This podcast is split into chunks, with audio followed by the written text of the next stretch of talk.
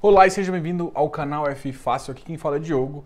E aqui eu falo mais de uma opinião sobre um fundo imobiliário. E hoje o fundo imobiliário que eu vou falar é o HGRU. Eu acredito Suíça e Renda Urbana. E o que a gente vai falar dele? Aguarde a vinheta e bora!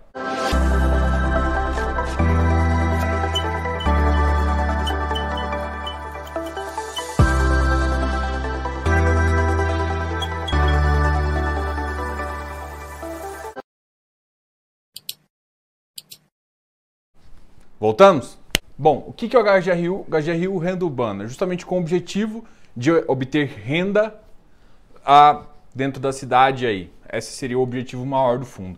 E com isso ele ataca dois ramos principais. Esse é um fundo híbrido, tem um mandato de renda, ou seja, o, o objetivo dele é, é realmente obter a renda de gestão ativa. Então a gente pode ver vendas e compras por, essa, por esse time de gestão. Credit Suisse a gente nem comenta, é um fundo que tem mais ou menos dois anos e meio de vida. Ah, ele foi fundado em fevereiro de 2018, onde iniciou o prospecto. Ele foi negociado realmente mais para frente, mas o início está datado de fevereiro de 2018. A gente está em 20, então tem mais ou menos dois anos e meio. E é um fundo que cresceu realmente muito rápido. Não, não é de se esperar o contrário, porque é Credit Suisse. A Credit Suisse realmente faz fundos e ela tem uma capilaridade onde ela consegue realmente colocar para dentro. Este é um fundo que atualmente está, apesar de ser setor híbrido, está em dois setores: o setor de varejo e o setor educacional aí com algumas faculdades aí. A gente vai falar. Atualmente ele tem 15 ativos no portfólio, 10 ativos de varejo, 5 ativos educacionais e um FI, que também está no segmento de varejo, tá OK? Então esse é o portfólio dele. A gente vai falar um pouquinho de cada um, um pouquinho da terceira emissão e agora eles estão vindo com uma nova missão, a quarta emissão, com valor definido, com uma oferta relativamente grande para basicamente chegar a 2 bi. Atualmente o fundo tem 1.3 bi, o PL sobre a cota dá 107,83 de acordo com o último resultado. O PVP dele está 1,18. Ou seja, o que, que, que, a, que Credit Suisse faz? Ela faz isso com a maioria dos fundos dela o, ela coloca uma missão abaixo do preço de mercado, porém acima do preço valor patrimonial. Isso, com isso ela consegue crescer para quem já está no fundo agregando valor. Então ela compra ativos mais caros, porque ela tem um valor patrimonial a mais para fazer isso, e ela coloca valor dentro do fundo. E ela tem capilaridade, ela tem mercado para fazer isso ela normalmente coloca emissões grandes e consegue colocar tudo para dentro e a gente vai falar um pouquinho também da terceira emissão, como foi o objetivo dela. O rendimento pago pelo fundo foi 0,68. Existe, existiu um nível de diferimento que foi pedido. O que, que é o nível de diferimento? Ou seja, a receita estava completa, existia um nível de diferimento de aproximadamente 32% de, dos contratos pediu para ser realocados. Então, a partir de outubro, a gente vai ter um ganho uh, um pouquinho maior, porque nesses quatro meses agora foi, foram dados alguns, concedidos alguns descontos. É muito, tá muito claro isso no relatório, mas isso é muito importante falar porque o dividend yield sendo pago agora não é uma referência tão grande do que realmente o fundo tem a capacidade de colocar. Então a gente vai falar um pouquinho sobre o fundo. O fundo hoje conta com 12 milhões de cotas e aproximadamente 61 mil cotistas. Então foi um fundo que teve, por, por, pelo fato de ter dois anos e meio, conseguiu inúmeros cotistas. E por esse fato, ainda é muito provável que realmente a Credit Suisse consiga levantar os 538 milhões que ela está prevendo e, na verdade, 583 milhões que ela está prevendo, que, na verdade, colocando o montante adicional, chega a 700 milhões. Então, por isso que eu falei que esse fundo vai tender a chegar a 2 bi. atualmente ele está com 1,3 e ele deve chegar a provavelmente 2 bilhões, se essa oferta for um sucesso. O fundo tem um total de ABL de 264 mil metros quadrados, dividend yield anualizado, conforme o último relatório, de mais ou menos 6,4%, mas tem que lembrar daquele detalhe que a gente já comentou, vacância física e financeira zero. A partir de setembro começa a subir, a, essa receita começa a subir, em agosto foi pago, vai ser pago mais ou menos 92%, em setembro, nós voltamos para o patamar de 100% e a partir de outubro, 111%. Então fica um pouco favorável para eles fazerem esse movimento. Por quê? Porque você pensando que 111, mesmo que eles não obedeçam, não consigam colocar todo esse fator, significa que ele vai ter um aumento de capital e vai conseguir distribuir, de certa forma, uma quantidade adequada para os seus cotistas. Então, não vai faltar renda mesmo aumentando de capital. E outra coisa que é muito comum nas emissões da Credit Suisse, eles alocam muito rápido. O pipeline dele é muito bem definido e eles conseguem fazer isso. Eles não ficam com dinheiro enrolando. Eles têm um pipeline de negócio excepcional. Talvez eu acho que a, o melhor do mercado. Então a gente está aqui falando de um ativo de qualidade, então o que, que vai o que, que vai definir entrar ou não? Primeiro, o seu capital, se você vai ter capital. Segundo, a gente vai discutir os setores, se é interessante e como está sendo feita essas modificações. Eu tenho alguns alertas para falar, mas não tem a ver com Credit Suisse e mais o setor de varejo, que eu estou vendo algumas alterações aí, algumas, alguns movimentos de mercado que eu acho que vale a pena você estar tá ciente para você entrar e se você está feliz. O fundo atualmente tem o portfólio definido mais ou menos assim: 76% em imóveis, 15% no SPVJ, que é o FI dele, que é de varejo também. Somando os dois, dá mais ou menos 91%.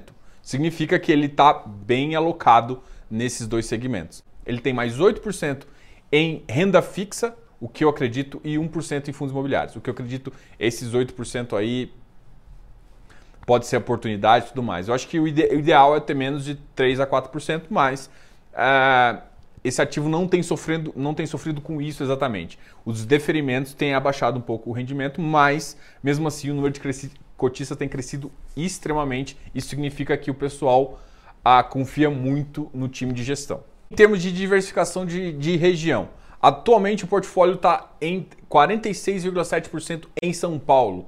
Um outro porcentagem que é alta é dos 12,9 no Rio de Janeiro. Mas tem tem mas o portfólio também está em Curitiba, Salvador, Campinas, São Bernardo, São José dos Campos e Cotia. De contrato, a maioria dos contratos tem um vencimento depois de 2024, o que deixa uma certa segurança para os cotistas. Um outro dado que é extremamente importante para esse fundo é que ele tem 89,6% de contratos atípicos. Tá ok? Isso dá muita garantia, ou seja, 10,4% é de contratos típicos. Contratos atípicos normalmente ele tem uma previsão muito maior e ele tem uma segurança de que não vai ter revisional no meio da jogada. Então você garante uma certa renda.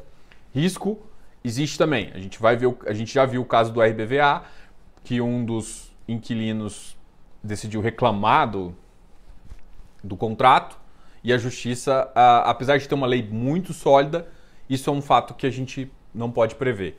Mas, uh, do ponto de vista de renda, a gente é inquestionável que esses contratos dão uma certa garantia. Sobre a terceira emissão. A terceira emissão, o fundo fez uma tese de investimento e fez uma grande alocação num outro fundo imobiliário chamado SPVJ, que é um fundo exclusivo para investidores profissionais, ou seja, para investidores que têm mais de 10 milhões. E ele fez uma aquisição da OMC.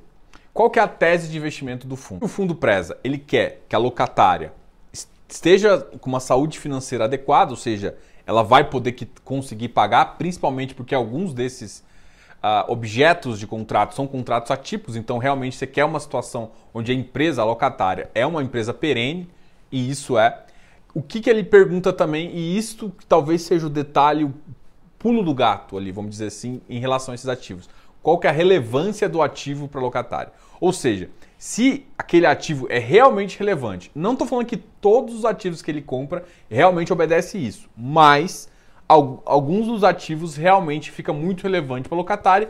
Por que, que isso é importante? Porque significa que se acontecer qualquer caso e ela tiver que fazer redução, os ativos mais relevantes são os ativos, ou seja, o ativo que ela mais ganha são os ativos que ela vai tentar permanecer com eles, ou seja, se tiver que fazer uma redução. Então, isso realmente é muito importante observar e a Credit Suisse coloca isso na tese de investimento dela. A gente só vai falar um pouquinho do, do, dos contratos que estão sendo enviados via SPVJ, porque são contratos atípicos de, de, de, de um tempo maior, de mais de 20 anos, e eu vou, vou discutir isso daqui a dois minutos. Bom, um outro critério da tese de investimento dela foi a o valor efetivo do imóvel e potencial de, re, de realização é, de novos ganhos. Uma das, por que, que, isso é importante? Por exemplo, ela faz aquisição dessa unidade de, de Mogi das Cruzes, da Universidade de Mogi das Cruzes, na Vila Leopoldina. O que ele tem olhado é que a região tem um potencial cre para crescer. Quando ele vê isso, ele vê que aquele, aquele aquele portfólio vai ficar mais relevante para a gestora, uh, vai ficar mais relevante para a locatária e, além do que, pode futuramente gerar outros ganhos de capital, vendendo ou outra coisa. Então, a, a, visão é a região está melhorando. Se a região está melhorando, provavelmente o preço do metro quadrado sobe e você tem ganho. Então é um olhar da, da, de, uma gestor, de uma gestão ativa esse, esse detalhe e é por isso que a Credit Suisse é a Credit Suisse, entendeu? Nesse ponto eles fazem isso muito bem, apesar de nem sempre acertar a mão 100%, mas ninguém vai acertar, tá ok? Então qual que, que eles estão olhando? Eles estão olhando só o agora. Pô, a região da Vila Leopoldina tem um potencial de crescimento e de agregar valor ao metro quadrado futuramente por conta das das modificações que estão acontecendo na área. Então vale a pena o investimento e eu vou conseguir agregar. Essas duas visões alinhadas faz, faz exatamente com que essa, esse objetivo seja. Isso eu estou falando ainda da terceira missão. Só que por que, que faz sentido eu falar da terceira missão? Porque a tese de investimento da, da gestão não deve mudar. A tese da gestão de investimento vai ser esse. Mas o, o, mais, o que eu acho que mais vai acontecer agora nessa quarta missão é justamente o tipo de portfólio que está vindo é, de gerar liquidez para o mercado uh, de varejo atacadista ali, pra, tanto para é, Pão de Açúcar, o grupo Pão de Açúcar está vindo muito forte, com açaí também, tá ok? Então, o que, que, gente, o que, que eu estou querendo te falar? Esse é o tipo de comércio, esse é o tipo de negociação que vai mais. Então, muito provavelmente ele deve fazer alguma alocação ainda via esse SPVJ, é uma suposição que eu tenho feito e que faz sentido deixar alguns ativos lá. Se você não notar, teve um outro, um outro ativo que também fez uma alocação muito próxima. E aí eu vou fazer um comparativo aqui. O SPVJ ele tem muito a cara do TRXB. A TRX fez uma alocação via TRXB em alguns ativos também da, uh, do mesmo grupo. A gente pode avaliar a qualidade de ativo, alguma coisa assim, mas qual é a característica que eu acho que é principal? Na, no, no carro do TRX, B e F, os contratos atípicos ficaram em média 7 anos. Em compensação, os contratos atípicos dessa SPVJ, e por alguns fatos que ele pega uma parte, inclusive em obra, estão em torno de 20 anos. Então aqui eu tenho uma segurança muito maior, mas de qualquer forma eu também tenho um risco um pouquinho maior. Por quê? Porque é um grupo que está em expansão.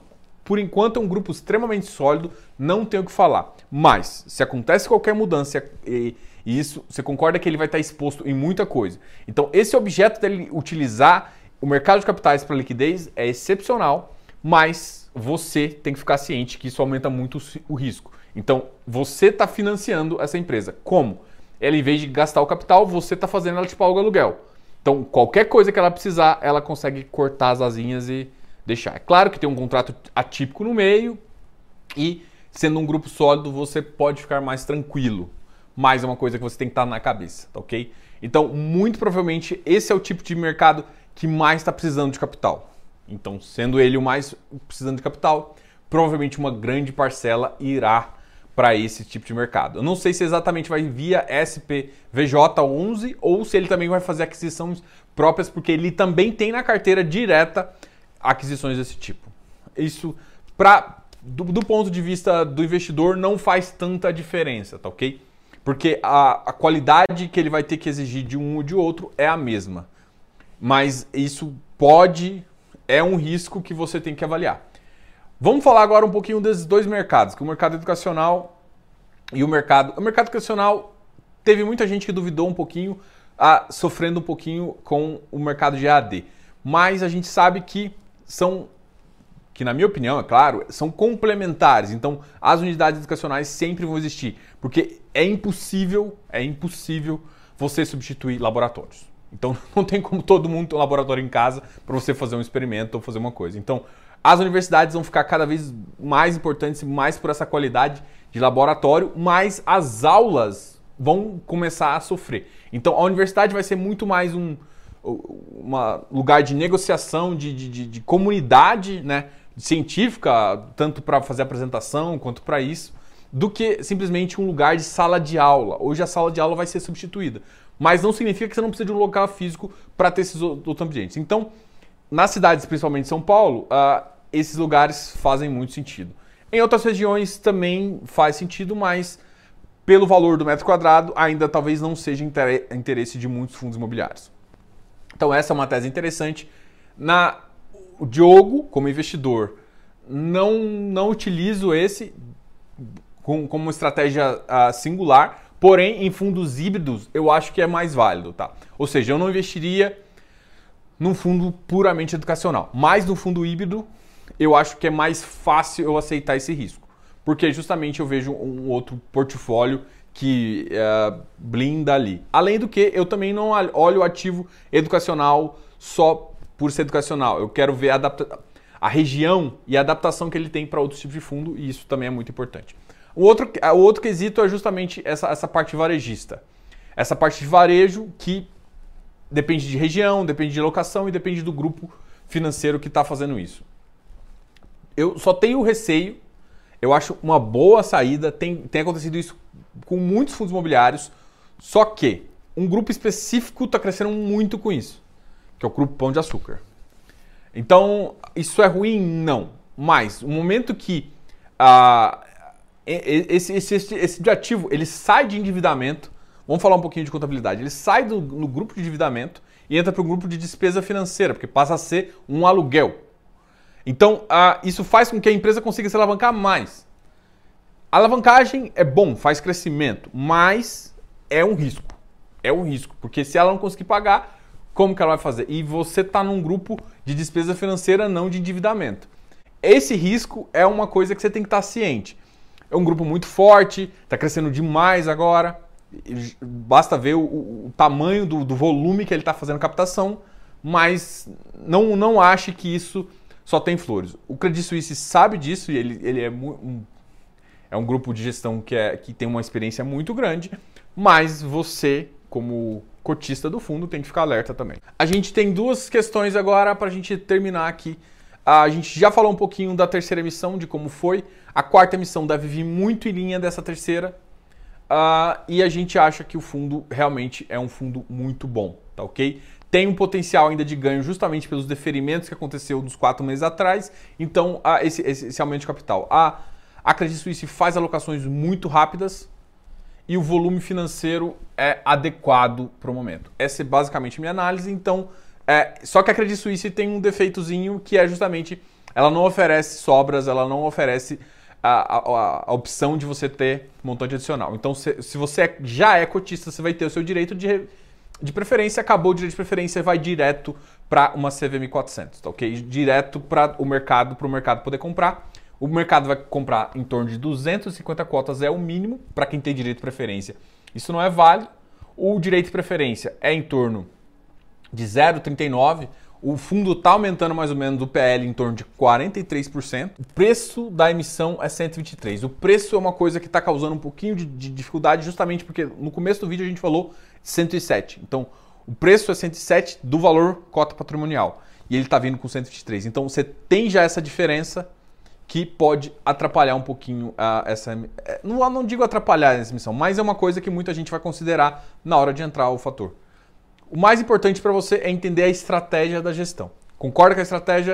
Vamos embora. É um fundo que esses spreads normalmente ficam bem positivos, você consegue aí. Não estou falando para fazer flipagem, mas é, são ativos que normalmente conseguem isso. Só que é claro que depende de como está vindo a alocação. Então você não pode se basear no, no passado para tomar decisão no futuro.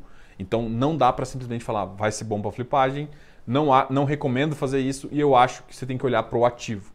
E o ativo realmente da quarta emissão você só consegue ver quando tu finalizar. Esse foi mais uma, um, uma opinião sobre o ativo HGRU. No geral, é um ativo que faz sentido você entrar via emissão, mesmo que você não tenha, você tem a oportunidade de entrar via 400 na sua corretora. 250 uh, cotas é o mínimo, que dá mais ou menos 30 mil reais, então veio com, com, com, um valor um pouquinho salgado, só que tem que lembrar que, por ser um evento Credit Suisse, muito provavelmente vai ter, pode ter um certo um rateio proporcional. A Credit Suisse sempre coloca o rateio proporcional, ela utiliza, ela utiliza também a XP, mas não como coordenadora principal. A Credit Suisse vem, sempre vem com um rateio proporcional, ou seja, quem bota o cheque maior compra mais, tá ok? É um detalhe, no, no frigir dos ovos, a gente fez uma análise, análise. É um fundo muito novo, Credit Suisse, cresceu muito rápido, tem um potencial grande. Estão em umas regiões que aí você tem que olhar o portfólio, se você concorda, e você tem que olhar tanto o portfólio Credit Suisse dos 15 ativos, mais o portfólio do SPVJ, tá ok? Que é do contrato típico do Grupo de Pão de Açúcar. Bom, esse foi a minha opinião. Quero saber de você o que, que você acha desse fundo. Você tem esse fundo na sua carteira? Deixa a sua opinião aqui embaixo. Se inscreva aqui no canal, dá um like nesse vídeo. Aqui quem fala é Diogo. E hoje foi mais uma opinião sobre a HGRU 11. E você, vai entrar na subscrição? Vai participar dessa oferta? Fala aqui embaixo para mim. Obrigado, tchau!